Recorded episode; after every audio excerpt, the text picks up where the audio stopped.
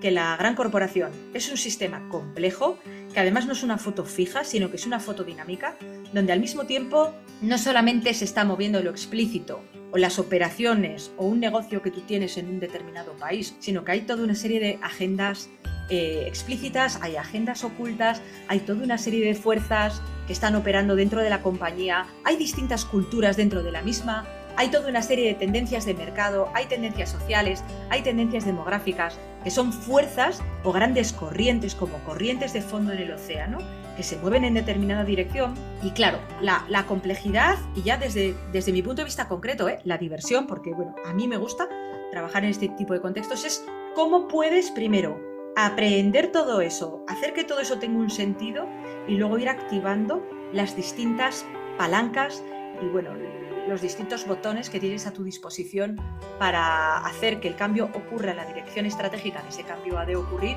y que, bueno, como muy bien dices, pues hay que, hay que tocar distintas palancas al mismo tiempo.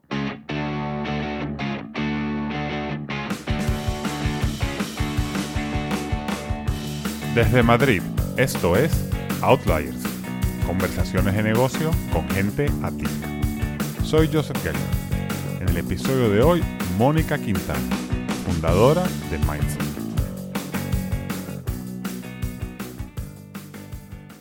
En la conversación de hoy pasamos una inusual cantidad de tiempo entendiendo al entrevistado, que en este caso es Mónica Quintana, lo cual resulta muy importante a la vez que interesante, ya que de inicio su infancia no apuntaba para nada a una carrera exitosa y mucho menos a un emprendimiento como el que ella ha montado.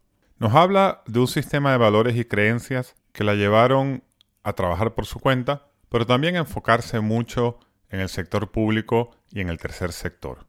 Pero poco a poco fue evolucionando y fue encontrando el valor en la empresa privada. Va a la agencia Social Noise y finalmente se decide emprender, donde nos hablará largo y tendido sobre lo que hace su empresa Mindset. También comentaremos un poco lo que implica escribir un libro y de qué se trata el que ella ha lanzado junto a David Alayón. Hablemos con Mónica. Hola Mónica, ¿cómo estás? Hola, muy buenas. ¿Qué tal? ¿Cómo estás? Muy bien, aquí de viernes ya, final de la semana. Gracias por estar en el podcast y dedicarnos tu tiempo. Bueno, gracias a ti por haberme invitado a participar en este foro, que sin duda es de lujo. Em, yo he escuchado alguna entrevista tuya y pensando en tu infancia, esto no apuntaba que ibas a ser una emprendedora de éxito, ¿no? Pues así es. Básicamente, eh, digamos que el entorno social y familiar del que yo procedo, pues esto del emprendimiento no es algo que, se llevase. De hecho, a mí, bueno, yo la educación que recibí desde pequeña era, oye, tú estudia y esfuérzate, pero siempre con esa perspectiva de trabajar para, para otras personas y si pudiera ser algo seguro o incluso en la administración pública, pues mejor que mejor. Nací y me crié en un, en un barrio de de Gijón, una ciudad que está al norte, en Asturias. Bueno, lo digo por si tenemos oyentes, en este caso de, fuera de España. Y bueno, pues era un colegio, pues eso, de, gente trabajadora y fíjate que yo la vista que tenía, vamos, desde la ventana de, mi escuela, era la de una cárcel, ¿no? Que había allí que se llamaba la cárcel del Coto. Por lo tanto, imagínate qué horizonte tan inspirador tenía frente a mí, que era pues ver a aquellos guardias civiles eh, militarizados vigilando aquel entorno. Entonces, bueno, como te podrás imaginar, ese escenario del emprendimiento o del poder yo llevar a cabo mis propios proyectos, pues no era algo a priori que estuviera en mi imaginario. Si bien tengo que decir que yo desde muy pequeña, la verdad que a algunas maneras sí que apuntaba porque, pues yo que sé, estaba jugando con, con algunos niños o incluso viendo la tele en el salón y siempre tuve la sensación de que todo aquello no era para mí y que seguramente pues habría algo más. Me has contado de algunas experiencias en el cole, de algunas maestras que no, no te veían mucho potencial. Háblanos de eso un poco. Bueno, yo es que era una niña un poco especial. Eh, ya desde muy pequeña tenía, la verdad, que bastante capacidad para aprender rápido. Digamos que el colegio iba algo lento para mí. De hecho, bueno, ya mi, madre desde cuando era pequeña intentó la estrategia de la aceleración educativa. Por aquel entonces no era viable y aunque, bueno, de muy, muy pequeña yo era una niña bastante tímida, me entretenía imaginándome mis propias historias, inventándome lenguajes, eh, escribiendo poemas, vamos, hacía todo tipo de cosas, pero ya con la, con la edad y con el aburrimiento en el aula me hizo un poquito más rebelde hasta tal punto que me llegaron a sentar al final del aula y mirando para la pared. Y hubo una maestra que se llamaba Maruja que me dijo que, vamos, me echó una bronca impresionante y me dijo que no llegaría ni a fregona. Cosa que a mí me sintió bastante mal, ya debía tener yo bastante conciencia siendo, siendo una niña. No solamente, de alguna manera, el propósito que ella tenía diciéndome algo con, el, con la intención de humillarme, sino porque además las madres de muchos de los niños y niñas que estaban en aquella escuela pues eran limpiadoras. Entonces tú fíjate cómo, cómo es la cosa. Muchísimos años después de, todo aquello, hace como un par aproximadamente, en el que me dieron la medalla de oro europea al mérito en el trabajo y me dijeron, oye Mónica, eh, por favor prepara unas palabras ¿no? para hacer un pequeño discurso eh, de cierre del evento. Y lo primero que se me vino a la cabeza fue aquella maestra Maruja la que me dijo que nunca llegaría ni, ni a limpiadora, ni a fregona, además con esas palabras textuales. Entonces, lo que no cabe la menor duda es que hay, experiencias lingüísticas que marcan, para bien y para mal, ¿eh? a las personas, nos marcan para siempre. Y yo creo que no debemos subestimar el poder de las palabras. Y yo creo que todo aquello, de alguna manera, me motivó al poder ayudar a otras personas a desarrollar su carrera profesional, ya que pudieran aligerar el peso de, bueno, pues de su propia biografía para que no condicione también todo, toda una plétora de, escenarios futuros para esas personas. Así es. Mira, aquí vamos a tirar un poco de friquismo. Como le dijeron a Zion ahí en el último episodio, cuando venían los guardias de la noche o, los espectros a, matar a todo el mundo, dijeron, todo lo que hiciste te trajo hasta aquí. Así que bueno, e, eso también te, te trajo hacia donde tú estás. Oye, entonces, y logras llegar a la universidad. ¿Qué haces en la universidad? ¿Cómo fue esa etapa? Muy bien, pues llego a la universidad. La verdad es que nunca tuve que hacer demasiado esfuerzo para ir sacando bien todos los estudios. Lo cierto es que durante aquella época eh, invertí una gran parte de mi tiempo al activismo. Siempre fui una persona muy, muy comprometida socialmente. Bueno, lo cierto es que se me dio bastante bien. Bueno, hice primero una carrera, luego la otra y como, como digo, no, no, tuve que esforzarme demasiado para, para, sacar buenas notas, de hecho, al contrario, ¿no? Como que siempre he tenido muchísima voracidad intelectual y bueno, tenía la sensación también de que, de que se me quedaba un poco, un poco corto. O sea que además de la universidad, pues hacía muchísimas actividades de manera paralela, ¿no? Pues como participar o incluso promover tertulias de, filosofía, de economía política y siempre con una perspectiva de, bueno, pues de pensar el mundo desde una perspectiva muy macro, desde lo sistémico. Y bueno, la verdad que fue una época bastante activa que luego, por otro lado, compatibilicé con otras muchísimas tareas. Ok, y profesionalmente, ¿cómo te encaminas? Bueno, yo tengo que, decir que, bueno, como me fui bastante joven de, casa, eh, yo desde el inicio, ya en etapa universitaria, empecé a trabajar. O sea, a veces es un poco complicado contar mi, historia profesional desde el punto de vista de la línea del tiempo, ¿no? Que el relato como que siempre nos obliga a tener que hablar unidimensionalmente y yo a lo largo de toda mi vida fui compatibilizando muchísimas cosas. Pero bueno, uno de los primeros trabajos que, tuve y que además, bueno, me ayudó a, pagarme la carrera, incluso a sostenerme, porque fui económica independiente, o sea, económicamente independiente desde muy joven, fue el mundo de la música. Tuve la suerte de más o menos haber tenido unas dotes, y digo que tuve suerte porque para mí fue un salvavidas por aquel entonces, si no, quién sabe, quizás ni siquiera hubiera podido permitirme el estudiar, pero inicié una carrera en el mundo de la música, primero como cantante, luego como DJ, que compatibilicé con mis estudios y luego con algunos trabajos, trabajos ya como, como consultora independiente. Y he de decir que, bueno, ahí hubo un primer acercamiento al mundo del emprendimiento y que pese a mi contexto de partida, lo cierto es que me fue muy bien y ya siendo una universitaria, eh, bueno, pues tenía unos recursos mayores a, la mayor parte de la gente que me rodeaba por, por aquel entonces. pero tú me has contado que te enfocaste un poco por el tema del sector público, como, como tu, tu primera fuente de trabajo, ¿no? creas como eras autónoma y trabajas independientemente en, pues, para administraciones, para ayuntamientos. Cuéntanos por qué llegas a eso y un poco qué es lo que hacías al terminar la, segunda carrera, Ciencias de la Educación, bueno, de hecho prácticamente no había terminado cuando me hicieron una, oferta desde la propia universidad para trabajar en un equipo de investigación, la verdad que por aquel entonces bastante puntero, en un área que se llama MIDE, que es Métodos de Investigación y Diagnóstico en Educación, y allí, mm, bueno, pues empezamos a trabajar, yo en este caso como investigadora en la universidad, dentro de, de la función pública. La verdad que muy agradecida de toda aquella época, la que aprendí muchísimas cosas, sobre todo de planificación estratégica y evaluación, y donde además aprendí a, bueno, pues todo lo relacionado con el mundo de la, de la estadística, de ponerlo en marcha y sobre todo de hacer aplicación al mundo real. Digamos que allí estuve con algunos proyectos, bueno, que me, hubiera gustado incluso que hubieran tenido más recorrido, porque se plantearon temas, fíjate, tan paradójicos, ¿no? O tan problemáticos, digamos mejor, como la cuestión de los incentivos en la administración pública, eh, incluso todo lo que por aquel entonces se llamaba el plan de carrera profesional, lo que, bueno, tocaba de alguna manera todo lo que tenía que ver con la noción y mentalidad funcionarial y donde nos encontramos algunos obstáculos. Pero bueno, tengo que decir que fue una época en la que aprendí mucho eh, si bien pronto me di cuenta de algo que luego, por cierto, muchísimos años después me dijo mi abuela, y es que yo no soy muy buena mandada. Bueno, a menudo tengo ideas acerca de, cómo hacer las cosas y bueno, pues me, me, gusta que si he de tener un jefe o una jefa, pues se me argumente muy bien las razones por las cuales tengo que hacer las cosas de una determinada manera y no de otra, porque si no, pues lo llevo, lo llevo mal. Vamos, en suma, que siempre he sido un poco rebelde en cuanto a las maneras de, hacer las cosas.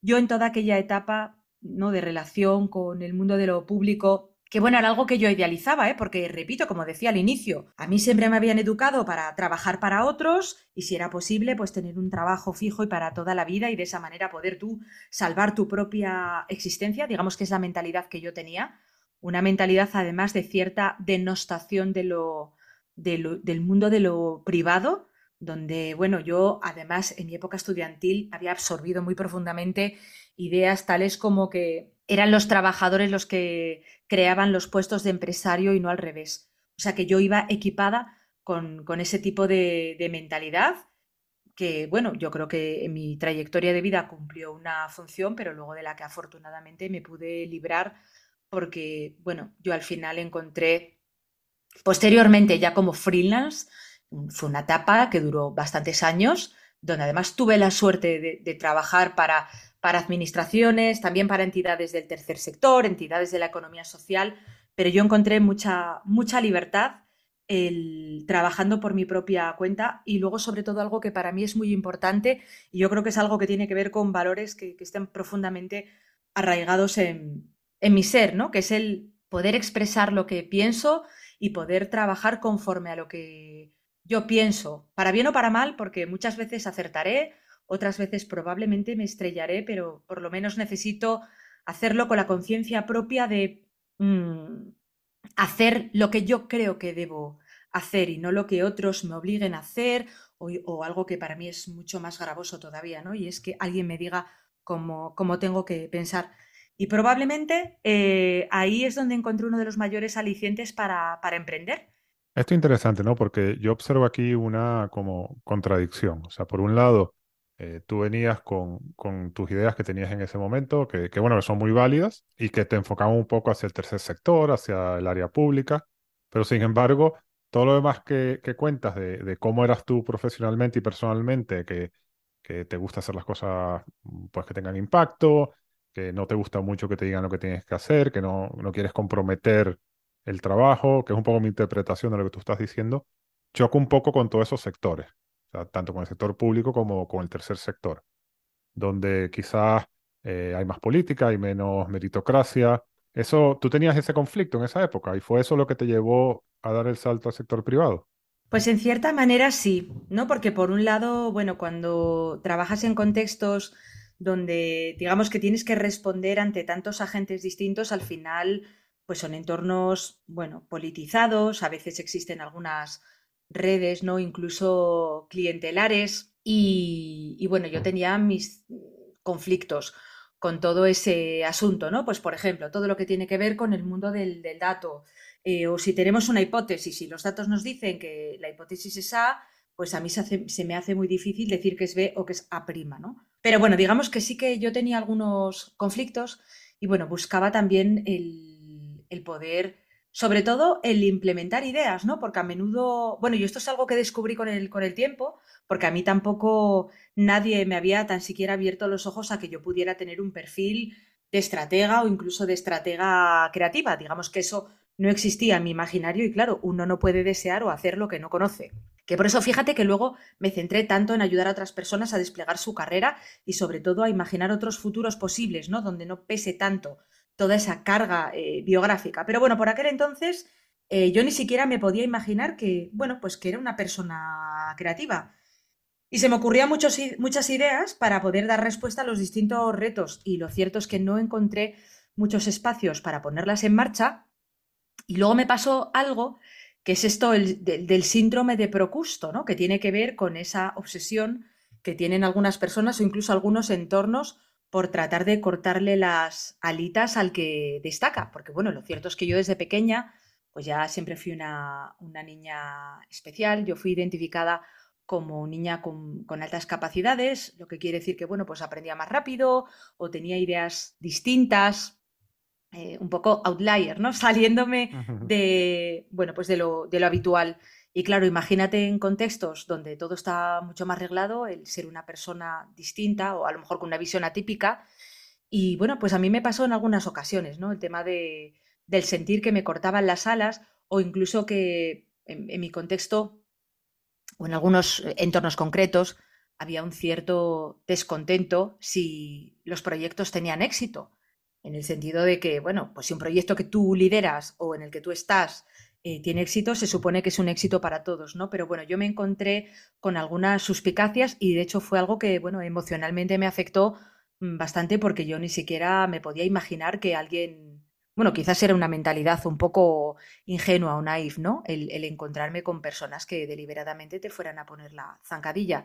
Pero bueno, yo creo que esto es algo que que como país yo creo que tenemos que mejorar, que quizás sea un mito, eh, quizás no, no lo sé, pero bueno, creo que seríamos mucho mejores como país si nos alegrásemos del éxito ajeno, porque además entenderíamos que en la medida que alguien crece, todos crecemos y que al fin y al cabo todos sumamos, ¿no? Haciendo nuestro país más próspero y más competitivo. Pero bueno, yo me encontré con, con eso, no voy a generalizar y decir que siempre, pero sí que en algunos episodios concretos de mi vida, que me, vamos, eso es algo que me marcó mucho y bueno, pues yo ahí eh, fui tomando poco a poco la decisión de que quería cambiar de contexto. Bueno, yo lo que quería era poner también en marcha mis ideas, ¿no? Y decir, bueno, pues puede ser que acierte, puede ser que falle, pero yo quiero tener la oportunidad de experimentar, quiero tener la oportunidad de poner en marcha las cosas que yo creo, que tampoco pienso que fueran ocurrencias sin más, sino que yo tenía ya evidencias, ¿no? De todo lo que había ido aprendiendo a lo largo de, de todos aquellos años.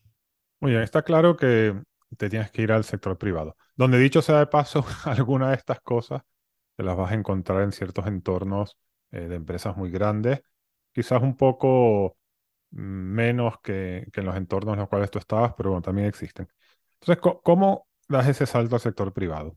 Y bueno, para mí todo cambió. Tú fíjate qué cosa te voy a decir ahora, que es que, eh, bueno, yo tenía toda esta carrera como, como consultor independiente haciendo muchos proyectos relacionados con diseño, evaluación, eh, temas de evaluación de impacto también, o sea, todo lo que tiene que ver con la parte de la medición de la estadística, eh, siempre me, ha gustado mucho. Y bueno, me iba muy bien, pero yo seguía manteniendo paralelamente mi carrera en el mundo de la música, que por cierto me daba bastante dinero. Eh, y bueno, ya por aquel entonces había hecho mis primeras inversiones inmobiliarias y, y bueno, pues justo había comprado dos inmuebles antes de todo lo que fue la gran crisis que estalló 2007-2008. Estaba yo volviendo de, Reino Unido, porque estuve viviendo una época en, Edimburgo. Estaba yo volviendo de Reino, digo, volviendo literalmente eh, en ferry del Reino Unido cuando estalló la crisis de, Lehman Brothers.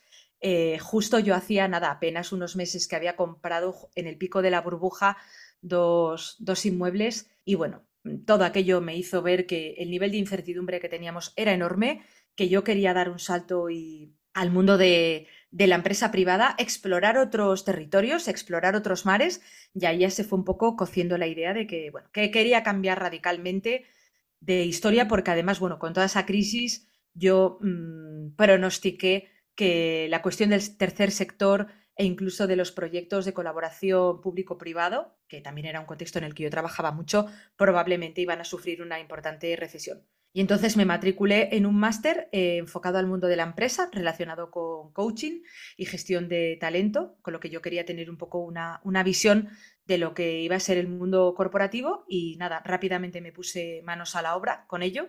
Y bueno, lo cierto es que como soy una persona muy entusiasta con todo lo que hago y estaba tan contenta con todo lo que estaba aprendiendo que me dediqué a diseminarlo entre mi red de contactos y antes de eh, terminar el, vamos, antes de terminar el programa, gracias a una buena amiga que estaba trabajando por aquel entonces en una agencia, conseguí ya mi primer eh, trabajo en, bueno, pues en el mundo de la empresa privada. En este caso fue un trabajo por, por cuenta ajena, pero que bueno, desde luego que para mí marcó un antes y un después por la propia naturaleza de, ese trabajo. Fue en una agencia, una agencia digital, por aquel entonces probablemente, bueno, se, llama, se llamaba Social Noise, probablemente una de las más innovadoras por aquel entonces, totalmente pionera en todo lo que tenía que ver con el mundo de las redes sociales y marketing digital. Y además, bueno, se dio un poco la situación de que yo entré para hacer un proyecto de consultoría y dos meses después la que era la directora de recursos humanos se fue a abrir eh, México como country manager y bueno, yo lo dicho, ¿eh? como soy una persona comprometida en mi proyecto de consultoría, pues lo había dado todo, creo que había hecho un trabajo bastante chulo y sobre la marcha me ofrecieron el, trabajo como directora de, de recursos humanos, así a lo loco. Por supuesto, dije que sí, asumí el reto y bueno, fue una experiencia súper bonita que para mí marcó un antes y un después. Claro, pero esto tiene que haber sido un shock, porque hasta ahora tú has escribido, de, perdón, tú has descrito tu, tu vida profesional y también tu vida personal como una persona muy doer, que vas haciendo las cosas, trabajando con otra gente, pero llevando tú la batuta de lo que haces, una consultora independiente. Sin embargo, ahora entra, y, también que venías como tú lo has comentado, con, ciertas visiones de lo que es la empresa, de lo que es la justicia social, de lo que son los emprendedores y los empleados. Y ahora te metes en, en una agencia de comunicación digital en el momento en el cual esto estaba explotando, muy puntera, pero vamos, te metiste como en el centro del capitalismo en ese momento. Entonces, ¿esto fue un shock cultural para ti? Pues fíjate, en cierta manera sí que fue un shock. Bueno, yo, a efectos de simplificar un poco el relato, eh, había tenido ya un par de, experiencias directivas anteriormente, ¿eh? por eso lo que digo que en mi caso se van solapando las experiencias freelancer. Había tenido un par de, experiencias anteriores como directora de, formación, pero bueno, en contextos que nada tenían que ver con este nuevo al que yo me enfrentaba en, Social Noise. Entonces, bueno, em, primer shock de todos que, tengo que decir. El, bueno, el que la gente hubiera tenido tanta confianza y se lanzase tanto, ¿no? Que bueno, yo estaba acostumbrada a otros contextos donde la carrera profesional era mucho más lenta, casi mortecina, y yo he de decir que pese a todas estas ideas, que ya digo, ¿no? Para mí casi que de manera memética me habían sido inoculadas, pero bueno, yo en mí siempre había sido, ya desde niña, ¿eh? Muy exploradora, muy ambiciosa, como que siempre quise más, aprender más, hacer más, conocer más gente, viajar. O sea, que eso sí que es algo que había estado como, como germen en mí desde pequeña. Y bueno, pues de repente encuentro una, una compañía donde, bueno, pues se me da una oportunidad para poder asumir un rol tan importante como este en un momento además de explosión. Y bueno, aunque yo en mi contexto social eh, siempre había sido la más nerd, incluso la más geek de todo mi contexto. Bueno, imagínate, siempre me había interesado mucho todo lo que tenía que ver con el mundo del software libre. De hecho, yo era una de aquellas personas que utilizaba Ubuntu, etcétera, etcétera. Pero vamos, nada que ver con lo que yo me encontré. O sea, primer shock era el, o sea, hasta qué punto la gente era tequi en aquella empresa. Mm, vamos, no me lo podía ni haber imaginado. Y luego me sorprendió muchísimo también, vamos, la edad media de la plantilla. O sea, yo, pues, entré siendo una jovenzuela y es que el propio director general, un tipo que se llama Fermini, que es un auténtico fenómeno, pues era como cinco años más joven que yo. Y, bueno, pues me sorprendió muchísimo, eh, pues eso, la juventud, el desparpajo, el descaro, y, fíjate que un mundo que a mí, con todos los prejuicios que yo podía tener por aquel entonces, ¿no? Como era el mundo del, marketing, que era como, uff, el dedicarte a vender cosas y a favorecer el consumo conspicuo.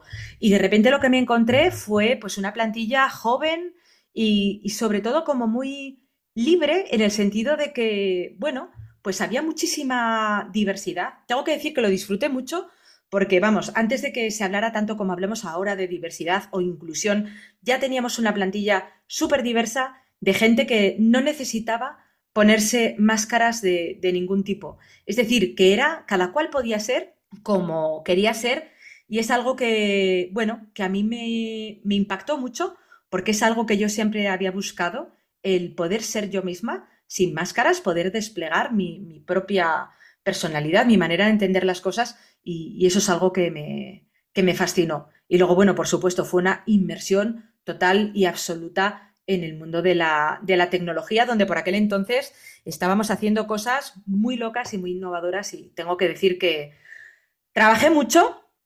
También digo que, bueno, yo siempre he sido bastante workaholic. ¿Qué le vamos a hacer? Me gusta mucho trabajar, me gusta mucho estudiar. Para mí, yo disfruto haciendo mi, mi trabajo y siendo también bastante meticulosa con ello. Y, pero bueno, lo cierto es que venía de contextos donde el ritmo era otro. Y aquí, bueno, pues me encontré con un ritmo bastante cañero de trabajo, agencia, eh, donde, bueno, pues como el año del, gato, ¿no? O del, o del perro. Un año para mí duró siete, o sea que estuve pues como cuatro años allí donde aprendí muchísimo. O sea, para mí fue el haber hecho, no sé, cinco másters en uno. Cuéntanos lo más interesante que hiciste en esos cuatro años. Bueno, pues aparte de hacer crecer enormemente la, compañía en términos de, personal, pues una de las cosas más interesantes que, hice y un poco como, como, consecuencia de todo lo que tenía que ver con la captación de talento fue montar una escuela centrada en el talento digital. Yo creo que si no fue la primera, fue una de las primeras en, en España. Y bueno, para mí eh, yo siempre he tenido espíritu, mm, no diría doer, sino de thinker y doer. Fíjate que yo, es que esto no te lo había contado antes, pero yo nunca me había imaginado a mí misma fuera de la universidad, porque te cuento todo esto, pero que también he sido muy estudiosa, muy ratita de biblioteca, muy doer también, pero muy, muy estudiosa. Y bueno, fíjate que, eso, yo nunca me había imaginado una trayectoria fuera de, de la uni y de hecho esto es algo que no, que creo que no te había contado, pero bueno, en, todo esto que te he ido diciendo y en todas las cosas que fui haciendo a lo largo de mi vida, nunca dejé de estudiar.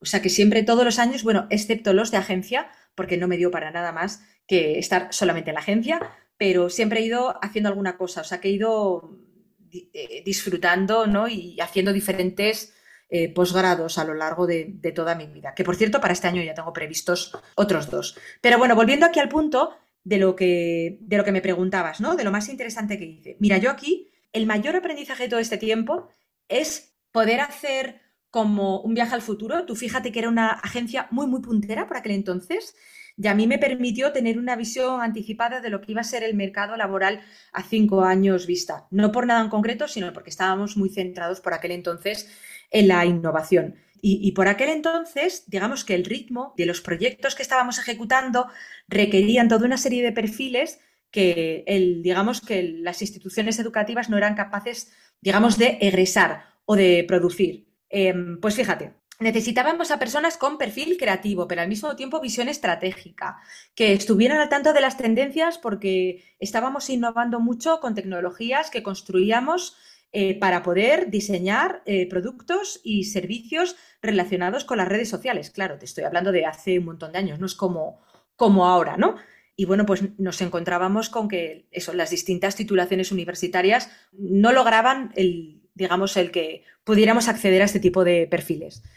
Entonces, claro, imagínate, estábamos creciendo enormemente, o sea, estábamos constantemente teniendo que contratar gente y claro, pues yo que tengo una gran vocación de servicio, pues me venía todo el mundo. Mm, bueno, de hecho, en, esa etapa conocí a, David Alayón, que es coautor conmigo del libro Upgrade, Desarrolla tu perfil a prueba de futuro, ya que creo que también has entrevistado. Y bueno, pues aquello era un festival, o sea, tú imagínate, pues eh, el área de innovación de, que por aquel entonces lideraba David. Pues necesito eh, un tecnocreativo, y no sé quién me pedía, pues yo qué sé, un ejecutivo de cuentas que tuviera visión tecnológica, visión estratégica y no sé qué. y eran, bueno, por aquel entonces empezaban también a emerger perfiles muy especializados de creación de contenidos. Y llegó un momento que digo, vosotros os pensáis que yo tengo la varita mágica de producir perfiles y era misión casi imposible. Entonces yo un poco ya cansada, porque además invertía muchísimo tiempo en todo lo que tenía que ver con esta parte ¿no? de la política de selección y que además, bueno, y de, y de sí, de, de, todo lo que tenía que ver con la incorporación de talento a la compañía, ¿no? Y claro, que era además el mayor activo para poder crecer, que de aquí también mmm, interioricé la idea de que al final el talento y las personas son el activo más importante en cualquier compañía y más todavía si hablamos de economía del conocimiento, si hablamos del mundo de los, de los servicios. Y bueno, pues entonces me lía levanta la cabeza, digo, estoy hasta el cuerno, es imposible el poder encontrar a estos perfiles multidisciplinares, neogeneralistas que estaba demandando el mercado y digo, bueno, pues si no los tenemos, vamos a fabricarlos. Y entonces digo, bueno, ¿por qué no hacemos nosotros un máster a imagen y semejanza de lo que necesitamos? Mm, hice una propuesta de montar un máster para generar cantera y poder vamos, poder forjar a estos perfiles tecnocreativos. Bueno, hice una, una propuesta que se llamó Máster en Tecnocreatividad. Tú fíjate, esto fue, creo que lo lanzamos en el año 2013, 2014 aproximadamente, o sea, ya hace casi unos 10 años de, de todo esto. Y bueno, pues le fui a quien era mi CEO por aquel entonces, eh, Miguel Pereira, le fui con el, con el plan y bueno, pues imagínate, de repente, ya no solamente hacer una petición, sino que convertir un área que a menudo se considera como área de coste, pues en, una, en un área, incluso con un negocio potencial, pues me dio una palmadita, eh, una, palma de, de, una palmadita de ánimo en este caso, diciendo, oye, ¿por qué no haces un business plan un poco más desarrollado todo esto? Se lo vamos a presentar al consejo. Y bueno, pues así empezó mi carrera como intraemprendedora. Ya obviamente con una di di dimensión distinta, me ayudaron poniéndome un mentor y bueno, pues ya con la responsabilidad. Bueno, yo por aquel entonces ya de todo lo que tenía que ver con temas de costes, temas de operaciones, claro, imagínate, como directora de recursos humanos ya era algo que manejaba, pero bueno, eh, ya para mí era una, una experiencia nueva. Es decir, intraemprendo como directora de una nueva iniciativa con unos resultados económicos a los que tengo que llegar y luego, bueno, pues reportando a un CEO y también a un consejo. Y, bueno, pues la verdad que fue una experiencia muy dura de inicio, pero también muy, muy bonita en la que aprendí muchísimas cosas. Ok. Esto ya se parece un poco más a, a, tu siguiente etapa. Entonces, bueno, yo voy a adelantar, tuviste cuatro años aquí. Si a alguien no le quedó claro, esto que tú hiciste fue como un negocio spin-off de la agencia. Pues la agencia era una agencia de comunicación que daba servicios profesionales a sus clientes en temas de creatividad, eh, marketing digital, tecnología, etcétera, etcétera, pues muy digital, pero tú pasas a ser eh, la, la, directora general de esta área de formación que era un negocio en sí. Entonces, Exacto. de aquí, esto es el germen de Mindset. Entonces, vamos a pasar a hablar de Mindset, que ahora ya llegamos a tu emprendimiento. Esta la fundaste en 2015. Entonces, dame el elevator pitch. O sea, ¿qué es Mindset? ¿Cuál es la propuesta de valor? Vale, pues bueno, nosotros nos dedicamos a preparar a personas y a empresas para, para el futuro incrementando la capacidad de innovación, por una parte, y luego también mejorando todo lo que tiene que ver con las competencias eh, y maneras de, de, trabajar dentro de las compañías. Nosotros tenemos el foco en lo que es el mundo de la, de la gran corporación y, bueno, pues a grandes rasgos, en desde el punto de vista, un poco de en concreto qué es lo que ofrecemos, pues trabajamos todo lo que tiene que ver con la estrategia en materia de talento y cultura y luego ayudamos a crear ecosistemas de talento, de innovación y de aprendizaje dentro de, las compañías. Aquí nuestro valor diferencial, yo creo que respecto de otras compañías, bueno, lo primero de todo es que estamos hiper especializados en esto y no nos metemos en otro tipo de, jardines, Pre preferimos eh, ser muy buenos en algo tan concreto y tan específico como esto, que además te digo, ¿eh? que nuestros clientes son las grandes corporaciones y luego, bueno, yo creo que algo que forma parte de, de nuestro ADN es que tenemos muchísima visión de cliente y del negocio. Eh, no tenemos nada que ver con, con, consultoras de recursos humanos en el sentido de que nuestro foco es el de ayudar a, como digo, eh, a preparar a las empresas para el futuro con una perspectiva muy del negocio y del engranaje estratégico con el negocio.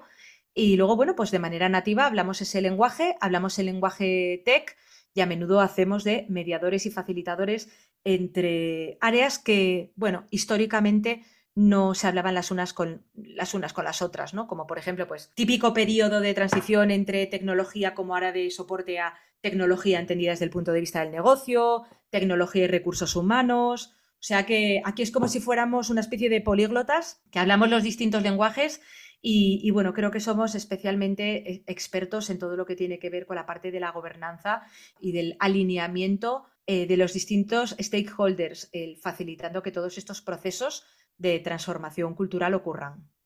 cuéntanos para entender esto mejor un proyecto que ilustre todos estos temas que has comentado. Vale, pues mira, uno de los proyectos más relevantes que, hemos realizado y que, bueno, seguimos, seguimos realizando. Un proyecto del que me siento además enormemente orgullosa es un proyecto para, vamos, para un, banco, un banco español.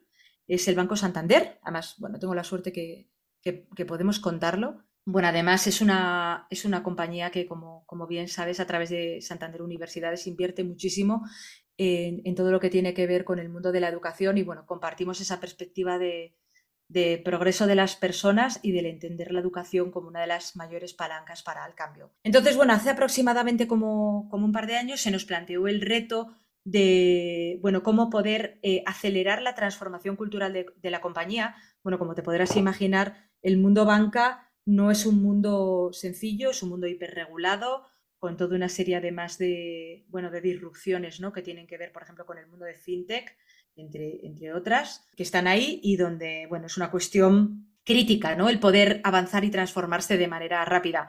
Imagínate además en una organización tan grande y con presencia en, tantos países y 200.000 empleados aproximadamente. Entonces, bueno, había un reto en materia de transformación del, liderazgo. Se nos lanzó el, el, desafío de cómo poder ayudar a acelerar el proceso de transformación de los, de los, de los líderes y poder hacerlo de manera rápida. Bueno, implementamos un, ecosistema global de, aprendizaje con un modelo eh, disruptivo, yo pienso que revolucionario, en cuanto a la manera de aprender y sobre todo si, pensamos en que nuestro foco son las 2.200 personas a nivel global que forman parte de la dirección y bueno, pues diseñamos un modelo eh, nuevo con un enfoque completamente distinto, que además toca distintas palancas también, tanto del aprendizaje como de la transformación. Y bueno, pues logramos hacerlo en un tiempo récord y con unos resultados muy potentes, donde con una valoración media de 4,8 sobre 5, lo cual es muy difícil si hablamos de, de bueno, de, como digo, ¿eh? de los líderes globales, que son gente, bueno, pues muy exigente, ya muy cualificada y donde hemos planteado un modelo de escala, bueno, pues que yo creo que podría marcar un antes y un después en lo que es la formación, o mejor dicho, el aprendizaje en el contexto ejecutivo. ¿Esto se basa principalmente en upskilling y generación de capacidades o también tiene temas de procesos y, todo lo que va alrededor de eso, ¿no? Em, porque Em, y aquí yo te lanzo una, una, teoría, más que una teoría de mi aprendizaje, ¿no? En, trabajar en, en, corporaciones toda mi vida. O sea, tú puedes eh, enseñarle a la gente, puedes em, eh, hacerle upskilling en, en, todo el mundo digital y en, y en Agile y en marketing digital y, en, todo este tipo de cosas.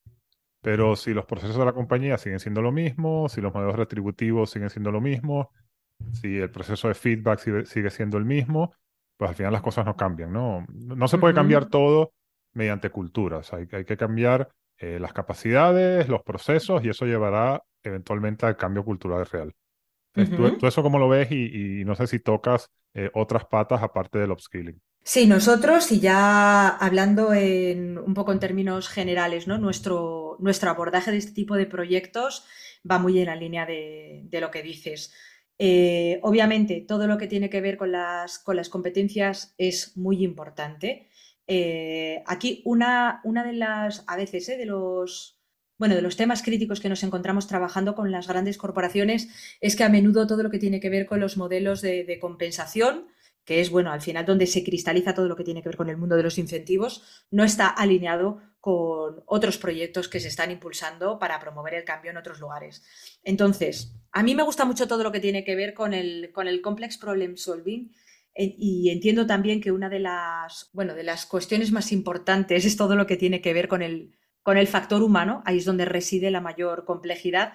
Y por eso decía desde el inicio que nosotros, desde el punto de vista del delivery, eh, ayudamos a nuestros clientes a crear ecosistemas de talento, de innovación y de aprendizaje, lo cual está todo, por supuesto, muy relacionado. Pero para que todo esto sea posible, hay que trabajar desde la estrategia. Y la estrategia hoy en la gran corporación es entender que la gran corporación es un sistema complejo, que además no es una foto fija, sino que es una foto dinámica, donde al mismo tiempo no solamente se está moviendo lo explícito o las operaciones o un negocio que tú tienes en un determinado país o en otro determinado país, sino que hay toda una serie de agendas eh, explícitas, hay agendas ocultas, hay toda una serie de fuerzas que están operando dentro de la compañía, hay distintas culturas dentro de la misma, hay toda una serie de tendencias de mercado, hay tendencias sociales, hay tendencias demográficas, hay, hay tendencias de todo tipo que son fuerzas o grandes corrientes, como corrientes de fondo en el océano, que se mueven en determinada dirección. Y claro, eh, la, complejidad, y ya desde, desde mi punto de vista concreto, eh, la diversión, porque bueno, a mí me gusta trabajar en este tipo de contextos, es cómo puedes primero aprender todo eso, hacer que todo eso tenga un sentido y luego ir activando las distintas palancas y bueno, los distintos botones que tienes a tu disposición para hacer que el cambio ocurra en la dirección estratégica que ese cambio ha de ocurrir y que, bueno, como muy bien dices, pues hay que, hay que tocar distintas palancas al mismo tiempo. Muy bien. Oye, para terminar esta parte, dime rápidamente dónde está tu empresa, cómo está yendo y los planes futuros que tienes para la misma. Nosotros, ¿dónde, dónde estamos? Bueno, aunque acometemos proyectos globales, nosotros la, sede social la tenemos en Madrid, aunque tenemos también una, parte muy importante del, del, equipo en las Islas Canarias y luego, bueno, pues gente distribuida en Barcelona, País Vasco y Valencia. Tenemos una cultura muy del, trabajo en, remoto, tenemos una red de colaboradores también global por todo el planeta, también de personas expertas, que nosotros es algo que hacemos. Y luego, bueno, pues a día de hoy nuestros clientes principales son grandes corporaciones, tanto en España como fuera, que necesitan prepararse para el futuro. Y nuestra perspectiva, pues sigue siendo la de tener pocos clientes, dar un servicio excelente que le sirva a nuestros clientes para que conjuntamente podamos construir casos de, éxito y ticket alto que nos permitan darle una estabilidad a, nuestro equipo, porque bueno, nosotros eh, tenemos una política, primero, de, fichar personas diversas, invertimos mucho en formación y en desarrollo de nuestro propio equipo y mucho, bueno, recursos y mucho tiempo también, porque bueno, proyectos excepcionales requiere también fichar a, personas excepcionales. Y bueno, pues de cara al futuro tenemos dos temas que, vamos, para nosotros son muy importantes, que es el seguir captando a, personas excepcionales y luego queremos eh, hiperespecializarnos todavía más o especializar una parte de la compañía en lo que es generación de contenidos, sobre todo con foco en innovación y en educación pensando sobre todo en gran corporación y teniendo en cuenta las, nuevas narrativas. O sea que, bueno, ya estamos en ello, pero bueno, queremos especializarnos más. Y bueno, pues nuestro plan es seguir creciendo. No queremos crecer rápido, sino que queremos crecer bien, porque nos aplicamos el cuento ¿eh? de que nuestro mayor activo es el talento, es el equipo y, y bueno, lo dicho, esto es algo que a priori pues no escala a lo mejor, ¿no? Como, como otro tipo de, negocios, pero bueno, nosotros lo que queremos es escalar en la aportación de valor poniendo los mejores cerebros de nuestro país y luego también de fuera. Estamos empezando a, fichar alguna gente de, de, fuera y con todo ello, bueno, pues crear los mejores equipos para poder resolver problemáticas que, como te podrás imaginar, no son sencillas, pero bueno, por lo menos desde mi punto de vista, ahí está un poco el reto y para mí también personalmente el, rock and roll a la hora de, acometer los proyectos. Muy bien. Oye, voy a cambiar un poco de tema antes de dejarte ir, porque has publicado un libro. Entonces tengo aquí varias preguntas sobre el libro. Algunas van a ser más las que, te, las que te esperarías, pero después te voy a preguntar algunas que son las que todo el mundo que no ha escrito un libro quiere saber. vamos a empezar por las obvias. ¿Por qué escribes un libro? ¿Cómo llegas a esa idea? Bueno, pues yo escribo un libro, eh, sobre todo con, la, con, las ganas ¿no? de poder eh, devolver y democratizar lo aprendido a lo largo de, todos estos años. Yo, bueno, contaba al inicio ¿no? que no fue precisamente mis, mis inicios eh, los de una persona emprendedora, o vamos, yo te puedo decir que ni en el mejor de mis sueños infantiles me podría llegar a imaginar todo lo que he conseguido y un poco todo lo que he logrado.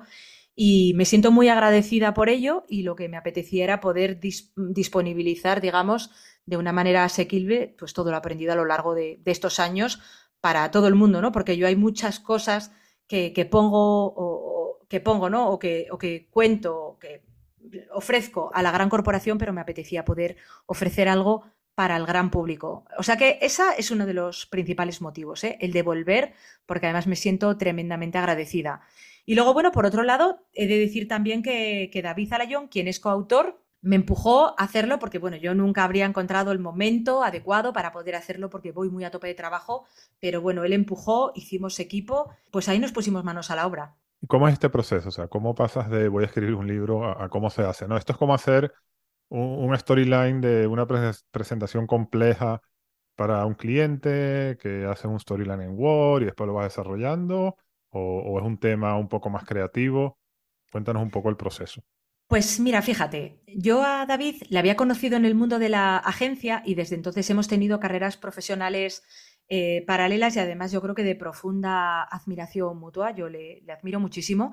Él es, digamos, un tecnólogo que se hizo humanista y yo era una científica social que me hice tecnóloga y todo eso, bueno, pues esa relación eh, ¿no? intelectual comenzó ya pues, en, el, en, el, mundo de la agencia y como que conjuntamente fuimos haciendo muchos desarrollos intelectuales conjuntos.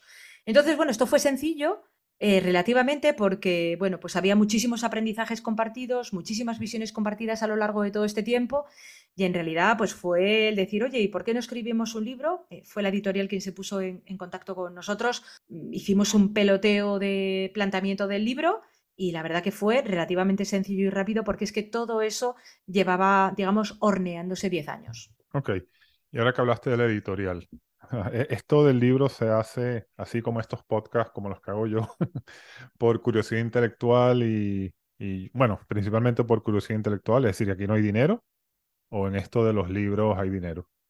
Pues, a ver, yo no soy muy experta en todo esto porque es el primer libro que, que escribo, algo de dinero digo yo que habrá, aunque bueno, quiero, un poco por todo lo que he leído, entiendo que la industria editorial probablemente no se encuentra en su mejor momento. Y de hecho, fíjate, me había apuntado por aquí el, dato mm, de, que el 86% de los títulos que, se ofrecen eh, venden menos de 50 ejemplares al año, bueno, según unos datos del Congreso de Librerías en, España, fíjate, y que solamente el, ojo, eh, el 0,1% de los títulos vende más de 3.000. Yo a día de hoy no te sé decir exactamente cuántos, nos hemos, cuántos hemos vendido. Bueno, de hecho yo creo que nos van a actualizar ahora eh, en un mes o así, en marzo, yo creo que nos dirán.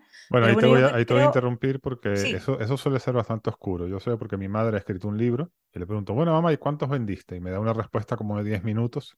Bueno, no sé, porque entonces los físicos tal y los de Kindle no me los cuentan, los de Amazon no sé qué. O sea, parece que, y, claro, yo lo que huele en todo eso es que aquí estás vendiendo muchos más de los que crees y no están diciendo. Pero bueno, sí, es, un es un tema oscuro. Eso dicen, eso dicen algunos. Nosotros la última vez que hablamos, entre los online y los, y los físicos, ya llevábamos vendidos creo que cerca de los 2.000, lo cual casi mm, pronto nos, eh, en menos de un año, ¿eh? Con lo cual igual entramos en ese podio del 0,1% de los títulos que vende más de 3.000. O sea que imagínate, para nosotros, con, siendo nuestro primer libro, estamos contentísimos. Vamos, no nos podíamos haber imaginado que, hubiera ido tan bien como, como está yendo. Y, bueno, yo ahora hay unos que no sé si se cuentan o no, pero Amazon ha puesto nuestro libro eh, gratuitamente en Kindle Unlimited. O sea que además ahora mismo si alguien lo quiere leer puede hacerlo de manera gratuita. Esos creo que son los que no vas a ver nunca, ni en tu bolsillo ni en tu contabilidad, pero bueno. Ah, probablemente.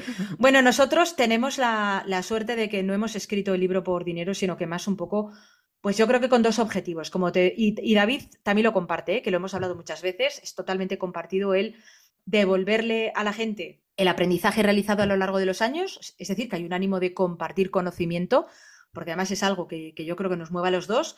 Y luego, bueno, por otro lado, dedicándonos a la consultoría, pues todavía a día de hoy, aunque haya tanta gente escribiendo libros, sí que, oye, pues cuando vas a un foro determinado, mm, todavía a día de hoy no es lo mismo escribir un libro que no hacerlo, ¿no? Ya te tratan como autor, yo creo que, bueno, pues da un poquito de caché y como consultores, pues nos, bueno, pues nos viene bien, pero ya te digo que, la motivación principal fue el hecho de devolver y no, y no el económico. Nosotros no, no vivimos de esto ni tampoco tenemos la, la perspectiva de vivir de ello.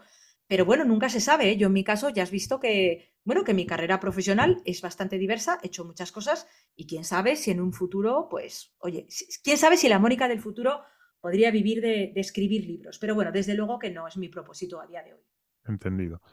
Oye, cuéntanos un capítulo del libro o, lo que tú quieras contarnos del libro. La, la idea potente que hay en el libro y desarrollándolas aquí en un par de minutos. Vale, bueno, pues el libro eh, realmente es una guía de desarrollo profesional, o sea que sí, que además permite la lectura en diferentes niveles, es decir, te lo puedes leer de corrido, puedes leerlo con ejercicios o casi que te lo puedes tomar como un curso, ¿no? Al que dedicarle tiempo porque, bueno, yo creo que uno de los valores mayores que aportamos es que proporcionamos muchísimas referencias y muchos recursos para quien como nosotros sea un auténtico omnívoro intelectual y tenga esa voracidad por, por aprender. Entonces, bueno, pues la idea principal es que tenemos que prepararnos para el futuro, que ese futuro eh, nos ofrece todo un conjunto de posibilidades maravillosas si las sabemos aprovechar, o sea que nosotros hacemos una apuesta porque la gente no tenga, no tenga miedo, o sea que hay un mensaje optimista y aunque, bueno, muchos se empeñen en nublarnos la vista con discursos apocalípticos, en plan todo se va a ir al carajo, eh, nosotros lo que planteamos es que, bueno, necesitamos resetear las cosas, los seres humanos somos capaces de hacerlo muchísimo mejor y lo que nosotros hacemos desde esa perspectiva optimista, bien informada, es una guía para esas personas y para esos agentes de cambio que quieran eh, hacerse un upgrade, desarrollar su perfil a prueba de futuro y con ello el mejorar ese, ese futuro, es decir, en convertirse en agente de cambio. Perdón, ¿cuáles son esos tips para, para pues lograr eso? Nosotros proponemos eh, un modelo con tres áreas de competencia. Una es la, eh, se llama actualiza tu sistema operativo, otra instala nuevas aplicaciones, otra mejora tu hardware. Y bueno, ahí desarrollamos 13 competencias. En un titular muy sencillito te diría, en actualiza tu sistema operativo, pues tiene que ver con todo el sistema de creencias, empezando por la cuestión del autoconocimiento y del conocerse a uno mismo. Instalar nuevas aplicaciones son metodologías o frameworks que puedes aprender para mejorar como profesional y en Mejora tu hardware eh, lo que hacemos es desarrollar una idea, fíjate, tan clásica como la de Mens Sana Incorpore Sano y que tiene que ver con prestar atención a la alimentación, al sueño y a, la salud mental que increíblemente vuelven a, a, estar en el punto número uno de la agenda empresarial porque, bueno, pues hay mucha gente y sobre todo a raíz de la pandemia que ha quedado bastante tocada. Entonces, nosotros lo que hacemos es un recorrido para ayudar a la gente a mejorar, partiendo del autoconocimiento o esa medida del yo eh, real o del yo presente, porque es que los seres humanos somos muy malos autovalorándonos, estamos plagados de sesgos cognitivos de todo tipo. Lo que hacemos es ayudar a la gente a hacer esa foto del yo presente o del yo real y luego, bueno, pues a proyectar también una imagen de, futuro, de mi yo futuro o mi yo ideal, con luego un poco los pasos que a nuestro juicio eh, podría dar la gente para, para desarrollar ese, ese, perfil con todas las nuevas competencias, donde tocamos temas muy variados, ¿eh? que van desde, como te digo, el autoconocimiento, eh, todo lo que tiene que ver con el pensamiento complejo, metodologías de trabajo ágil, productividad, o sea, abordamos muchísimas competencias y luego ya en el último capítulo nos ponemos un poco más especulativos hablando de, bueno, todo lo que tiene que ver con la humanidad aumentada. Muy bien, pues el libro se llama Upgrade por David Alayón y Mónica Quintana. Y el que lo quiera comprar, cómprelo y, y cómpralo en papel, no lo, no lo baje en Kindle, porque como dijimos, no sabemos si, si lo que se baja en el Kindle gratuito después eh, podemos contabilizarlo. Oye, Mónica, muchísimas gracias por estar en el podcast. La verdad que es muy interesante. Yo creo que nos has hablado, más allá de tu historia, nos has dado muchos conceptos en los cuales pensar. Así que te agradezco por habernos dado tu tiempo. Muchísimas gracias a, ti por, dedicarme el tiempo y por, bueno, por tener esta, esta conversación. Oye, para terminar, eh, tú indudablemente has tenido una carrera exitosa y yo diría que también diversa. ¿Tú crees que este éxito se ha debido a que tienes un talento innato, a que has trabajado muy duro o has tenido suerte?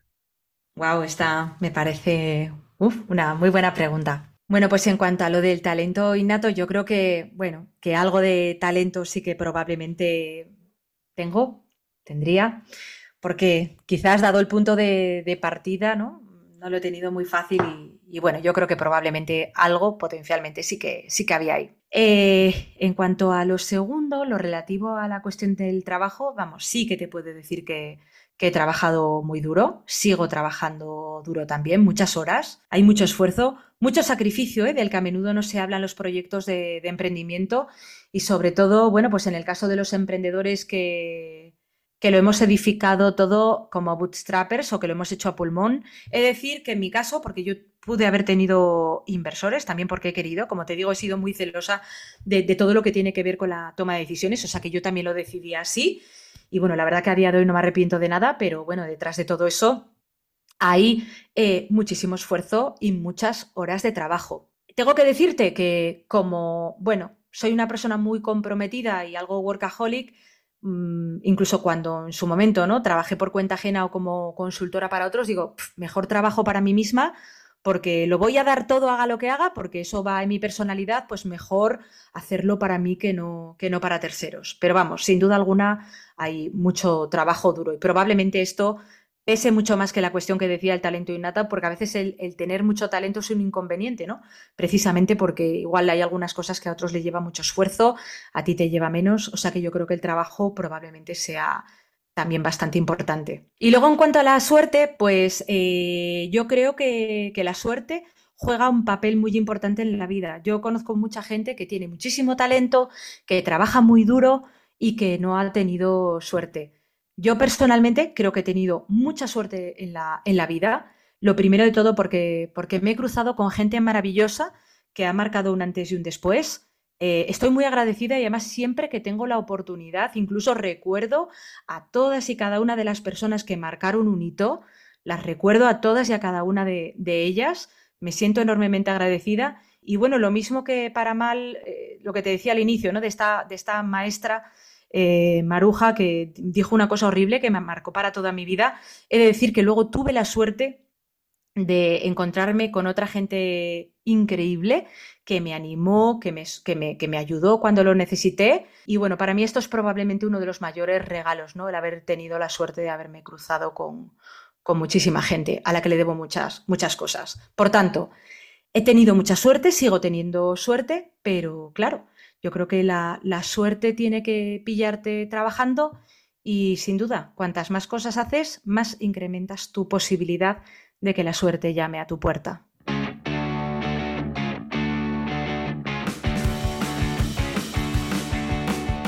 Esto fue Outliers. El episodio de hoy fue grabado el 10 de febrero del 2023. Si te gustó, por favor suscríbete y déjame una valoración Spotify, iVoox o en cualquiera de las plataformas de podcasting.